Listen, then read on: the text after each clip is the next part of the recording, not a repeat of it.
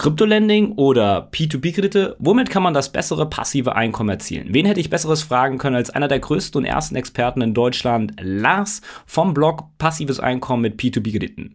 Ich habe ihn mal nach seiner Meinung gefragt, wird das Kryptolending die P2P-Kredite ablösen? Haben P2P-Kredite überhaupt noch eine Daseinsberechtigung und ob er selbst noch ein passives Einkommen damit erzielt? Das alles habe ich ihm im Interview gefragt, also viel Spaß damit und lasst auch schon mal einen Daumen nach oben da, wenn es euch gefällt.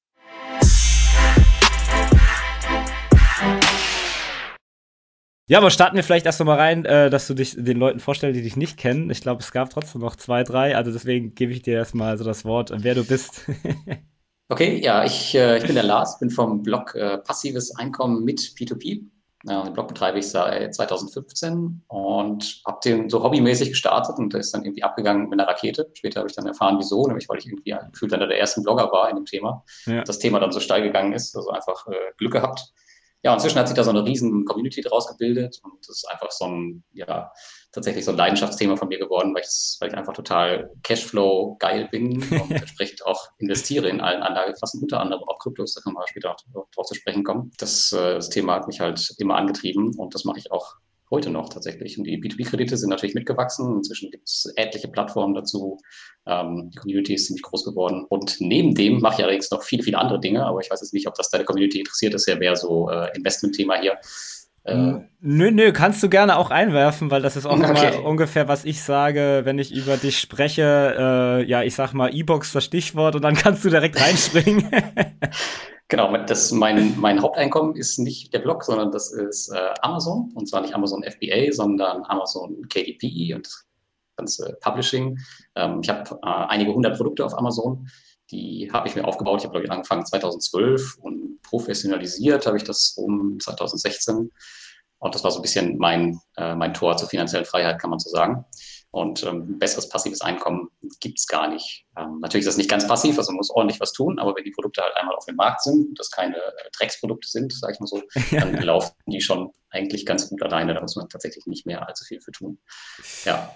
Das ist noch ein Thema, was mich antreibt, auf jeden Fall das passive Einkommen. Also das heißt, wie gesagt, nicht, dass man gar nichts dafür tun muss, aber zumindest, dass man es einmal anschiebt und dann am Ende so wenig wie möglich dafür tun muss. Das wird immer ein bisschen verstanden halt auf, auf meinem Blog, weil die Leute immer sagen, ja, P2P-Kredite ist ja eigentlich kein passives Einkommen. Das ist richtig, ist es auch nicht, aber man kann es halt so passiv wie möglich gestalten. Man muss jetzt nicht eine Plattform nehmen, wo man total aktiv unterwegs sein muss. Ja.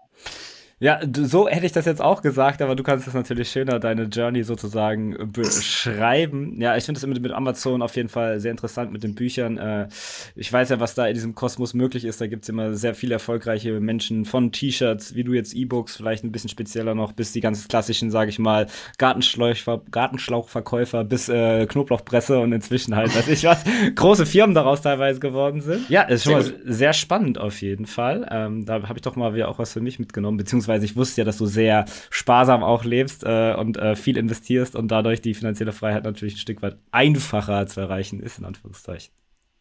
Tatsächlich, ja. Also es war ja auch damals mein Plan. Also als ich noch angestellt war, ich habe echt alles eingespart, was nur möglich war. Ich habe auf der anderen Seite versucht, maximal viel zu verdienen und dann alles zu investieren. Und das halt über Jahre. Ähm, ich habe allerdings mit der Zeit dann irgendwann gemerkt, dieser ganze Status und dieses ganze Gehabe, das interessiert mich auch gar nicht. Deswegen ist es eigentlich tatsächlich so geblieben. Und ich habe heute noch die gleichen Fixkosten also fast ein bisschen höher geworden, weil ich eine private Krankenkasse habe, ähm, Krankenversicherung, aber ansonsten sind es die gleichen Fixkosten wie noch vor fünf, sechs Jahren. Das hat ziemlich viel getan. Ja, äh, tatsächlich sehr ähnlich bei mir auch tatsächlich mit der privaten Krankenkasse. Das ist, äh, aber tatsächlich so ein Stück weit erstmal günstiger in Anführungszeichen geworden. Ähm, ja, aber darum soll es gar nicht gehen. Äh, der erste Teil wäre so ein bisschen dein Steckenpferd P2P-Kredite versus das liebe ja, Crypto-Lending, Staking, Schrägstrich, das neue sozusagen Innovative. Ähm, aber mhm. erstmal, bevor wir damit reinstarten so ein bisschen, ähm, Macht es überhaupt 2021 noch Sinn, in P2P-Kredite zu investieren? Wo siehst du so ein bisschen die Zukunft aktuell oder was ist so dein, dein Bauchgefühl dabei? Ich habe so meins, aber ich würde auch gerne von, von dir wissen, wo du da gerade stehst und fühlst. Also das Problem, was wir ja hatten bei den P2P-Krediten, war ja, dass sie noch keine Krise überlebt hatten oder dass es noch keine Krise gab und die hatten wir jetzt. Und tatsächlich sind einige Plattformen da gestärkt rausgegangen und ich glaube, in die kann man auf jeden Fall investieren. Und ich glaube, diese Bereinigung, die war auch extrem wichtig für den Markt. Also wir hatten echt so viel Müll und der war nicht erkennbar. Ja. Der war nicht so wirklich erkennbar. Groupier ist ein super Beispiel. Ich meine, da bin ich ja selber drauf reingefallen, aber es gibt, gab noch viele, viele andere Plattformen. Einige sind jetzt noch online, ähm, aber man kann schon jetzt ziemlich gut sehen, okay, wo war es noch heiße Luft und ähm, wer kann wirklich was. Und das war extrem wichtig und ich würde sagen, 2021 ist auf jeden Fall eine ganz coole Sache, ähm, um ein bisschen Stabilität ins Portfolio einfach reinzubringen. Also da passiert halt nicht viel. In der Krise ist, abgesehen von meinem Auswahl bei Groupier und meinem Portfolio, nichts passiert. Ich meine, den Verlust, den hatte ich in äh, zwei Monaten mit den PDP-Zinsen wieder drin. hatte ich Gott ja. sei Dank nicht so viel drin. Ja. Ähm, aber das ist echt ein ganz cooler Stabilisator äh, in, in, schwierigen Zeiten. Und das äh, war halt auch meine These damals. Deswegen habe ich auch mit investiert und die hat es halt, das hat's halt bewiesen. Gut, wenn es jetzt Bordora gewesen wäre, die pleite gewesen wäre, dann hätte es ein bisschen anders ausgesehen. Ja, ja, ja. Das war nicht so. Da habe ich dann zumindest da aufs richtige Pferd gesetzt. Ja, also kann man sagen, du bist immer noch von dem Konzept überzeugt und hast jetzt nicht alles über den Haufen geworfen. nee, absolut nicht. Und man muss auch sagen, die Plattformen, die jetzt rauskommen, die haben halt diese ganzen Kinderkrankheiten noch gar nicht mehr. Also teilweise, gerade so die, die in Litauen basiert sind, ähm, die haben teilweise äh, eine Paysera-Anbindung, dass du halt wirklich selbst Zugriff auf dein Geld hast und dass das Geld nicht auf irgendeinem virtuellen Konto bei der Plattform liegt, mhm. wo du dann im Zweifel nicht mehr drankommst, wie bei Groupier was ja. der Fall war. Ähm, das ist halt echt schon richtig cool. Und die haben halt so, naja, diese ganzen Kinderkrankheiten, wie ich schon sagte, die sind halt nicht mehr da, die andere Plattformen ganz zu Anfang hatten. Also die profitieren extrem von den Erfahrungen, die die anderen gemacht hatten. Ja, das, das glaube ich. Also dieser Marktbereinigungsprozess, den finde ich auch sehr interessant und den sehe ich auch ein Stück weit. Ähm, über das andere Gefühl würde ich dann gleich noch kommen. Aber wie ordnest du generell die P2P-Kredite jetzt bei deinem Vermögensaufbau noch ein? Ich kann von mir sagen, es war mal so 15 Prozent, ist auf 10 Prozent runtergegangen, aber jetzt schieße ich mhm. gar nichts mehr nach, weil ich noch so den Markt ein bisschen ansehen will. Aber wie ordnest du es bei dir gerade noch im Vermögensaufbau ein, aktuell? Also ich habe es ähm, nach der Krise ein bisschen langsamer angehen lassen, weil äh, der Anteil einfach so hoch war. Mhm. Weil die Aktien ja kurzzeitig runtergegangen sind und die Kryptos auch. Äh, mittlerweile hm, werde ich wieder nachinvestieren. Ähm, ich habe es auch gemacht bei Plattformen wie Robocash und äh, Estate Guru. Also da investiere ich jetzt schon wieder nach, weil man muss auch sagen, die Kredite, die wir heute kriegen, sind besser als die Kredite, die wir noch ein, vor einem Jahr bekommen haben, weil alle Plattformen entsprechend vorsichtiger sind. Einige haben ihre, oder fast alle haben ihre Ratings angepasst, wahrscheinlich, ja. würde ich mal sagen. Äh, von daher sehe ich da jetzt keine, keine großen Bedenken. Was man halt sehen muss, die Zinsen sind ein bisschen niedriger als letztes Jahr. Also gerade haben wir so eine Zinsflaute, gerade so wenn man ja. auf Mintos schaut, muss man halt gucken, ob man da investieren möchte oder ob man sich vielleicht über eine kleinere, neuere Plattform nimmt. Je nachdem, wie wichtig einem das Thema Rendite am Ende ist. Ja. Ob es jetzt 9 oder 14 Prozent sind. Ja, äh, manche werden sagen, es ist sehr viel insgesamt. Manche sagen, okay, das ist nichts, das mache ich an einem Tag hoch und runter. Ja. Aber ja, also siehst du es nur eher als ein Hochrisiko-Investment an oder als ein Cashflow-Investment? Weil ich stelle mir gerade so die Frage, das Chance-Risiko-Verhältnis rein aus dem Gefühl raus, ohne es wirklich zu bewerten, sehe ich bei P2P-Krediten ein Stück weit höher, gerade dass das Risiko relativ hoch und die Zinsen so gekappt sind und bei Krypto halt nicht. Das ist halt nur so ein Wahrnehmungsding, weil das wahrscheinlich der Markt so schnell ist. Aber wie siehst du das?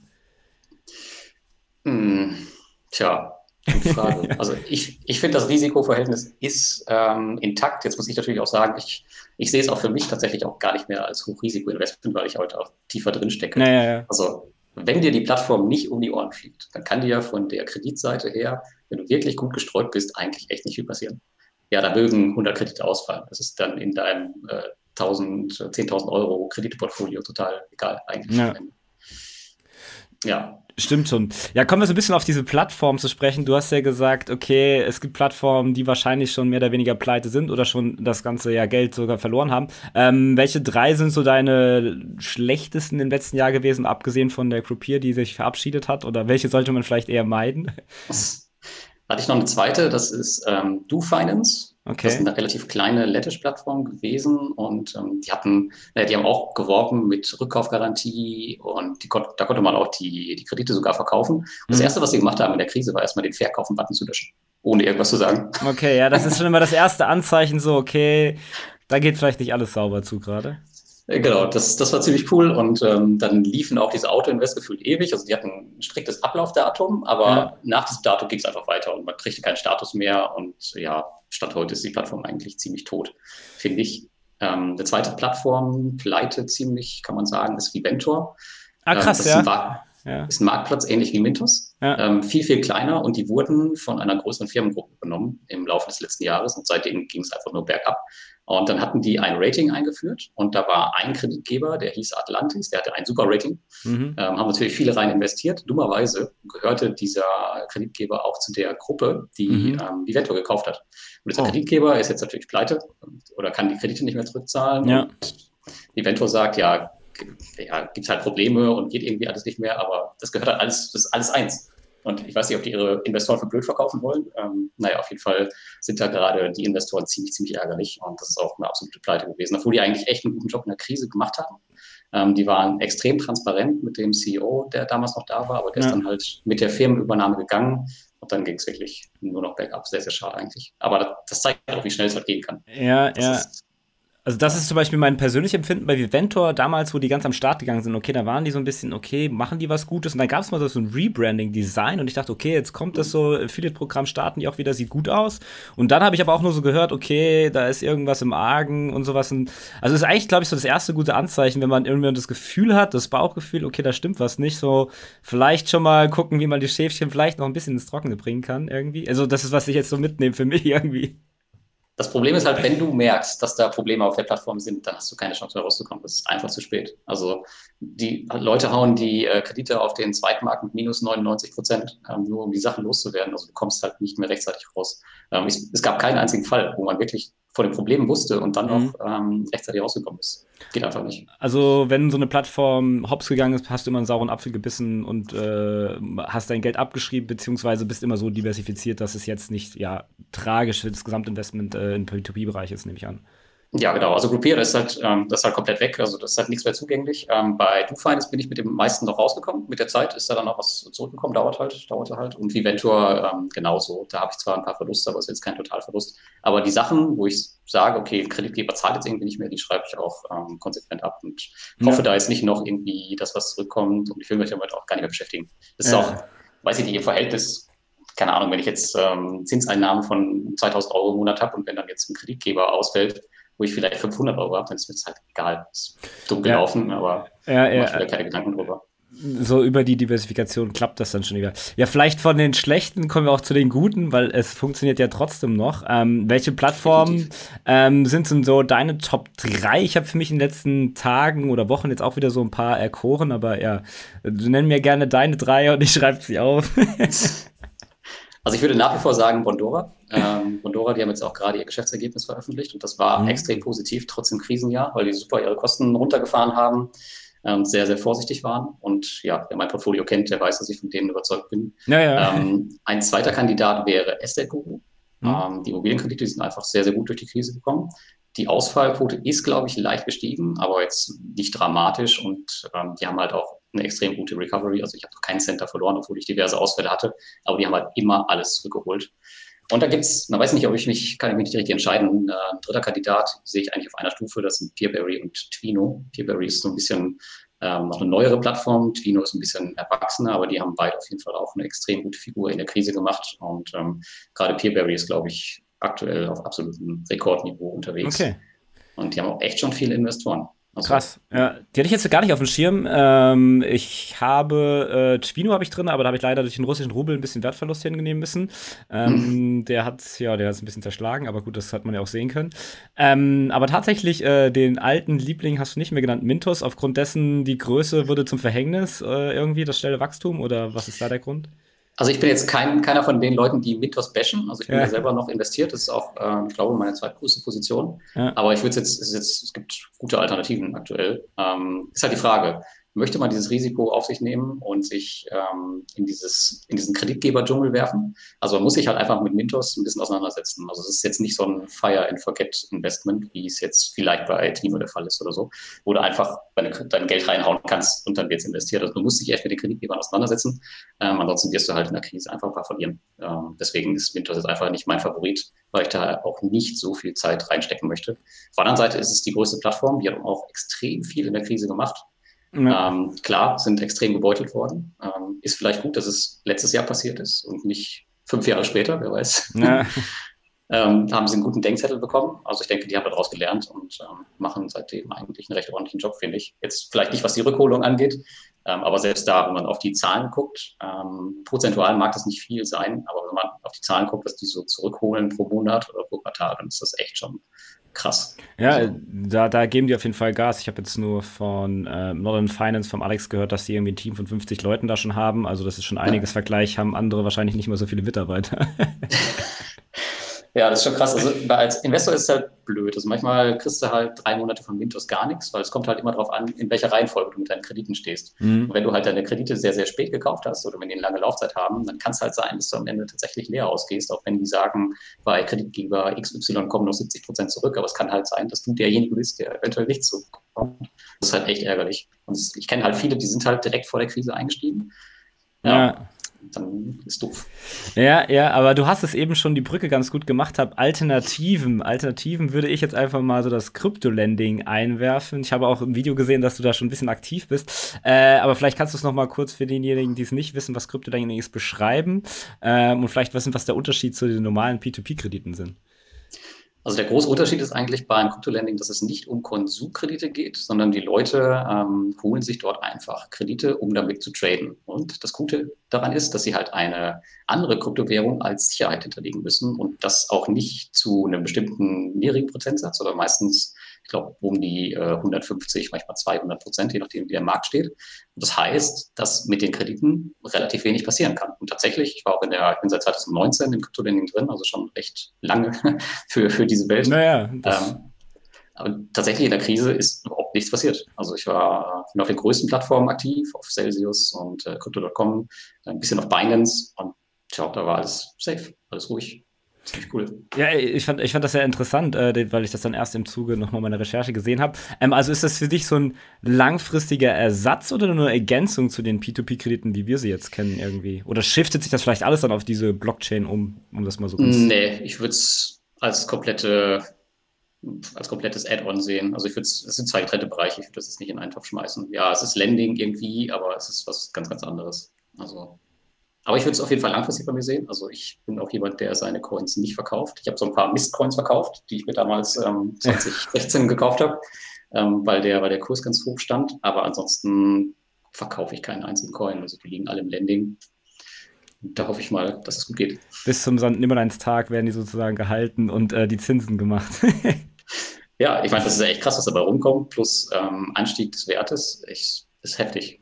Ja, äh, Steuern, das Thema mache ich jetzt gar nicht auf. Das können wir am Ende noch kurz vielleicht auf das Buch verweisen, wo du mitgeschrieben hast, äh, sozusagen. Aber ähm, also siehst du das Risiko äh, im Verhältnis zu P2P-Krediten dann fast ein Stück weit geringer, weil wir über diese Überbesicherung ein Stück weit gesprochen haben, dass das ein Vorteil ist. Aber wenn man dann auch sieht, okay, die traden damit, vielleicht das Risiko, wenn da irgendwas passiert, siehst du da nicht so einen Domino-Effekt irgendwann mal? So alles sieht gut aus bis zum gewissen Grad oder? Das Problem ist, dass diese die Sachen sind da extrem intransparent. Also die Plattformen sagen dir zwar, was sie damit machen, aber es wirklich nachvollziehen oder sehen, zumindest meines Wissens, ja. auf den Plattformen, wo ich bin, kannst du es nicht. Das ist wie Go and Grow, schmeiß Geld rein oder Coins in dem Fall und dann kommen halt am anderen Ende wieder äh, Coins raus. Also ich würde nicht sagen, dass es sicherer ist, aber es fühlt sich sicherer an. Ja. Aber irgendwie traue ich der Sache nicht so richtig. Deswegen hatte ich eigentlich auch nur 3% Kryptos in meinem Portfolio. Mittlerweile ist es mehr als P2P. Ja, aber durch das Wachstum wahrscheinlich auch, oder? Durch das stark, ja. Durch das Wachstum, ja. Genau, das ist halt auch noch ein Punkt. Also du hast halt eine extrem hohe Volatilität. Also wenn du damit leben kannst, dass es halt mal 50 Prozent bergab geht, ähm, dann ist es okay. Auf der anderen Seite federn, federt das Landing natürlich auch ein bisschen deine Verluste ab. Also wenn du halt lange beim Landing schon dabei bist äh, und dann Abfall hast, dann trifft es sich halt nicht so hart ja, sagen. Das definitiv, wenn man eine Weile mit dabei ist, dann ist es auch kein Problem. Wenn es jetzt mal wie kurzfristig 30% einbricht, dann denkt man sich, ja, okay, entspannt nachkaufen. Ja. so, ähm, aber du hast, glaube ich, eben schon kurz gesagt, welche Plattform nutzt du derzeit aktuell für das Crypto-Lending oder vielleicht sind für dich interessant oder vielleicht hast du auch festgestellt, okay, eine Plattform, die macht jetzt keinen Sinn mehr für mich? Ähm, ich habe angefangen bei Celsius. Und äh, da bin ich auch tatsächlich heute noch. Das ist ja, glaube ich, eine der größten Plattformen. Du kannst dich allerdings als Deutscher dann nicht mehr anmelden. Du musst ja. den Weg über ähm, Bitwala gehen. Ich glaube, jetzt heißt es Nuri oder sowas. Ja. Ähm, das ist ziemlich pflegeleicht. Was ich dann noch dazugenommen habe letztes Jahr, das war Crypto.com. Das war echt so der, der Augenöffner für mich, weil ich so ein Cashback-Fan bin. Da gibt es ja. ja diese Kreditkarten. ja. Und da habe ich mir auch ähm, eine recht große gegönnt. Und die Leute haben gesagt, äh, wie kannst du so verrückt sein und dir für so viel Geld eine Kreditkarte kaufen? Und heute ist die, glaube ich, 15 oder 6 Mal so teuer. Und die Leute kaufen immer noch die Kreditkarten. Ähm, dann habe ich noch Cake, diese Firma von Julian Hausmann. Allerdings ah. ist nicht so viel drin, einfach zum Testen, weil die ja auch noch recht neu waren letztes Jahr. Und dann habe ich noch eine Plattform, die heißt CoinDome aus mhm. Estland. Extrem intransparent, aber es tut, was es soll und hat noch den Vorteil, dass du da auch Fiat hinterlegen kannst. Das heißt, du kriegst auch um die 10% auf äh, deine Euros oder deine Rubel oder deinen Dollar, je nachdem, was du ja, da hast. Ja, ja. Das ist auch ziemlich spannend. Ja, auf jeden Fall. Ich habe dann so zwei Fragen. Die eine Frage äh, muss immer kommen mit Steuern kurz, aber da kannst du auch nur kurz äh, biegen. Und dann, aber was mich persönlich interessiert, ist zum Beispiel das Cake Finance von Julian. Ähm, ich war auch noch mal auf der Seite und sowas. Ich habe es jetzt immer schon wieder mal gehört.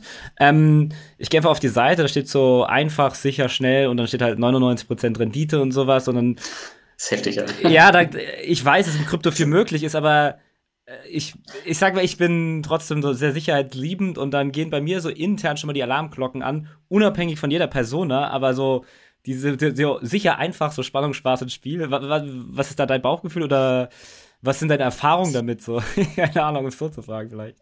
Also ich glaube, diese 99 Prozent bei Julian, die beziehen sich auf das Liquidity Mining ja, ja, ja. und ich nutze nur das Lending. Okay. Ähm, von daher nutze ich diesen, diesen Bereich nicht.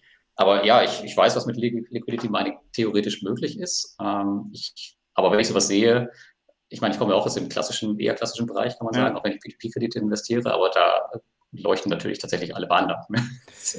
Ja, das ist also, immer so halt, ja, wo habe ich dann auch die Sicherheit, weil das ja auch so ein großer Punkt ist. Ähm, wie gehst du damit um, dass du ja not your keys, äh, not your coins, so nach dem Motto, du, du hast es ja auf den Netzwerken liegen. Ähm, ja. Bist du dir dessen bewusst oder ja, das Risiko muss man da eingehen oder gibt es auch Möglichkeiten für dich, das irgendwie abzusichern, äh, sichern über Staking, über ein Ledger oder sowas oder wie machst du das? Nee, also ich ähm, sichere das einfach ab über Plattformdiversifikation, wie mhm. auch bei P2P-Krediten. Ähm, ja, ich bin mir bewusst, dass das passieren kann. Und es gibt ja auch diese ganzen Klassiker, die Beispiele, Mount Gox, bla bla bla. Ja. Ähm, das ist jetzt aber auch schon extrem lange her. Ähm, und ist halt die Frage, ob das jetzt heute wieder in dem Maße passieren kann und vor allem, was dann passiert. Es kann auch so durchaus sein, dass ein Teil der Gelder dann ersetzt wird, falls das mal passiert. Aber wie gesagt, ich mache mir da keine Gedanken drum. Wenn es ja. weg ist, ist es weg. Das ja, ist das Risiko, was man trägt. Definitiv. Also ich glaube, dass das ein guter Punkt ist aber eigentlich nochmal die Diversifikation innerhalb der Plattform nochmal und dass ja. man halt nicht irgendwie 99% in Bitcoin, Staking, Lending, whatever steckt und dann äh, sich wundert, wenn die Plattform hops geht. Äh, das ist ein ganz wichtiger Punkt.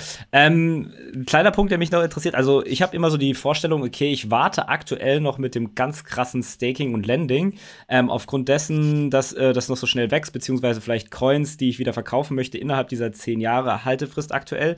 Ähm, wie regelst du das? Hast du dann cointracking.info oder Accounting? Wie machst du machst du so? Du schüttelst äh, du schüttelst nichts Kopf schon, ja? Ich lass dich ja, reden, ja. ja. Cointracking-Info ist, glaube ich, das Einfachste, was du machen kannst. Ansonsten, ich halt, kann, das, kann das nicht nachhalten steuerlich. Also da kannst du dir halt einfach deine Reports ziehen, kannst ja. dir der Steuererklärung beilegen und damit ist das Thema für mich durch. Ähm, was ich mit dieser Haltefrist, ist mir persönlich egal, weil ich habe eh nicht vor, irgendwas zu verkaufen. Mhm von daher war das nie ein Argument für mich, jetzt zu sagen, nee, mache ich vielleicht doch nicht. Also ich trade halt nicht. Ich kaufe einfach ja. nur nach und lasse das Zeug liegen und wachsen.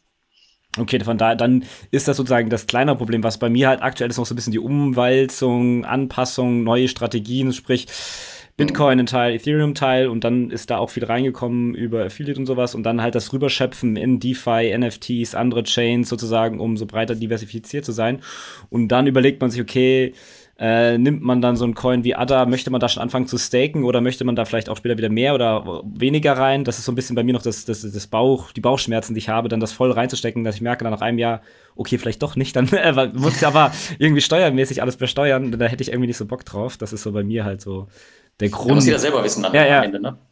Aber, aber gut, wenn du das so machst, dann äh, passt es. Ja, was, was wären so deine Tipps, äh, wenn man so mit Krypto-Lending starten will? Ich habe sie von deiner Webseite eigentlich geholt. Meine Tipps, wenn man mit Krypto-Lending starten will, ja. auf jeden Fall nicht auf irgendeine Plattform gehen, die keines auch kennt. Ja. ähm, sondern lieber irgendeine große wählen. Ähm, ja, sowas wie, keine Ahnung, Binance kann man, glaube ich, ganz gut machen. Ähm, oder auch dieses, das deutsche Nuri, ich glaube, da fährt man auch ganz gut. Ja, ja Bitwalla, ja. Nuri, der, der Name. Ja. also die, ähm, die leiten diese Coins, so wie ich das verstehe, ja auch an Celsius weiter. Also dahinter steht ja Celsius, von daher finde ich das, glaube ich, ganz cool.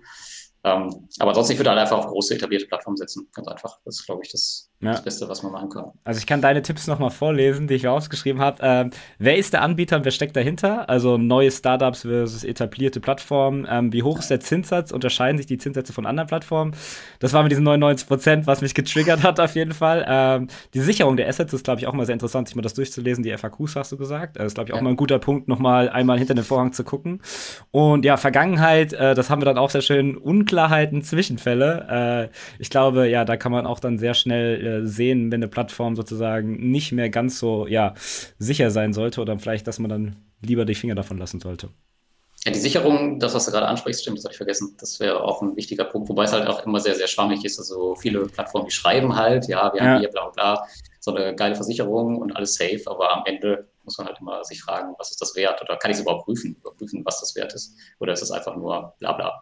Definitiv. Ich glaube, das ist halt immer teilweise schwierig. Umso komplexer das Ganze wird, äh, dann blickt da kein Mensch mehr durch irgendwie und dann sind viele Zahlen, Heftchen, White Papers. Ähm, ja, ich glaube, dafür muss man vielleicht auch so ein bisschen Erfahrung erstmal gewinnen. Äh, wenn man das schon von anderen Branchen P2P hat, dann weiß man schon so, okay, wenn solche Sachen auftreten, dann sollte man das lieber lassen. Ähm, aber ja, im Fall der Fälle lieber immer in der Community mal nachfragen. Äh, ich frage einfach mal die Runde, ähm, ob es noch andere Fragen bezüglich dieser Thematik gibt, bevor wir dann so ein bisschen auf die alternative Besteuerung und wie du konkret äh, in P2P-Kredite investierst kommen.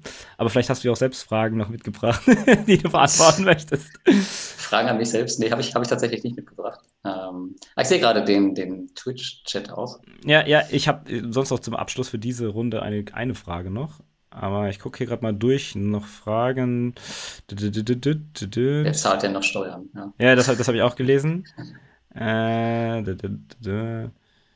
Kommt meinem Staking nicht auch die 10-Jahresfrist? Das hatten wir ja kurz erwähnt. Äh, Daytrading. Ah, das sind immer sehr viele Fragen. Aber ansonsten hätte ich noch eine Frage für, bezüglich dessen. Ähm, so ein bisschen, glaubst du, dass Kryptowährungen sich jetzt schon als neue Asset-Klasse durchsetzen werden oder sogar schon haben? Oder ähm, siehst du das in zehn Jahren als verschwunden und irrelevant an? Ich glaube, die werden nicht mehr verschwinden.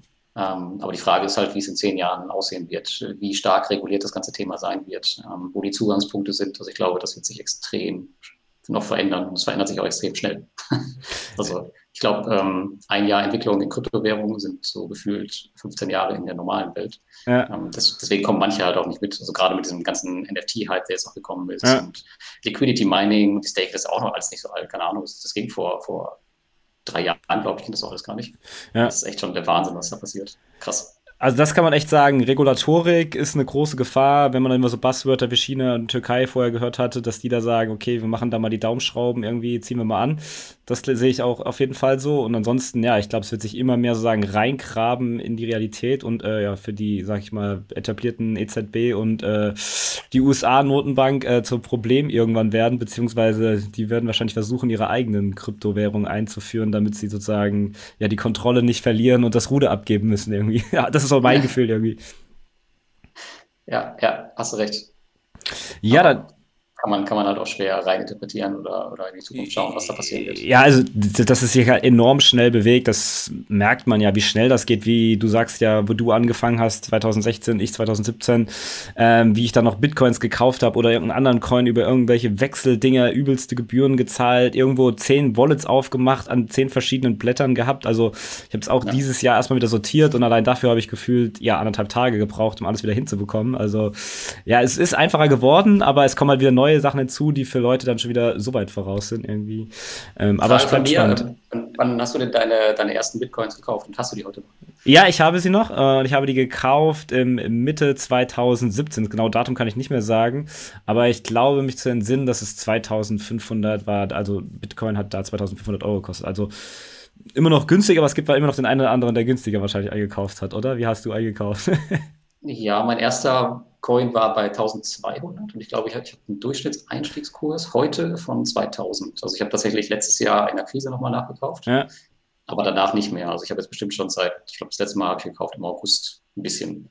Und das war auch nicht Bitcoin, das war, glaube ich, Ethereum, aber ansonsten ähm, habe ich da nichts mehr gekauft. Also ich bin da echt sehr, sehr günstig eingestiegen. Deswegen fasse ich das Thema jetzt auch fast gar nicht mehr an. Also ja. ich werde jetzt nicht mehr bei 30k oder so kaufen. Äh, macht gar keinen Sinn. Also, ja, das es, dauert halt auch echt lange, bis ich da im Minus bin. ja, bei dem Einstiegskurs, also könntest du theoretisch auf Null fallen, dann wär's dir mehr oder weniger egal. genau, ja, richtig. Du bist gerade im Flow und konntest etwas mitnehmen. Wieso dann nicht den Podcast mit deinen Freunden und Familie teilen? Am Ende sind sie dir sicher dankbar, dass du ihnen helfen konntest oder du willst den Podcast aktiv mitgestalten, dann tagge uns doch auf Instagram at Talabox und stell uns deine Frage oder gib uns einen Shoutout. Vielleicht ist deine Frage dann bald schon Topic bei uns im Podcast. Unser Like hast du definitiv sicher. Ansonsten Däumchen werden Träumchen oder eher ein Review auf den bekannten Plattformen wie iTunes. Ansonsten die Golden Nuggets zu dieser Folge sowie Tipps, Tricks und Hacks und weitere Insights rund um die Reise von Talabox findest du natürlich in den Show Notes. Bleibt uns zu sagen, invest smart statt hart. Bis zum nächsten Mal, wenn es wieder ein Satz warme Ohren gibt.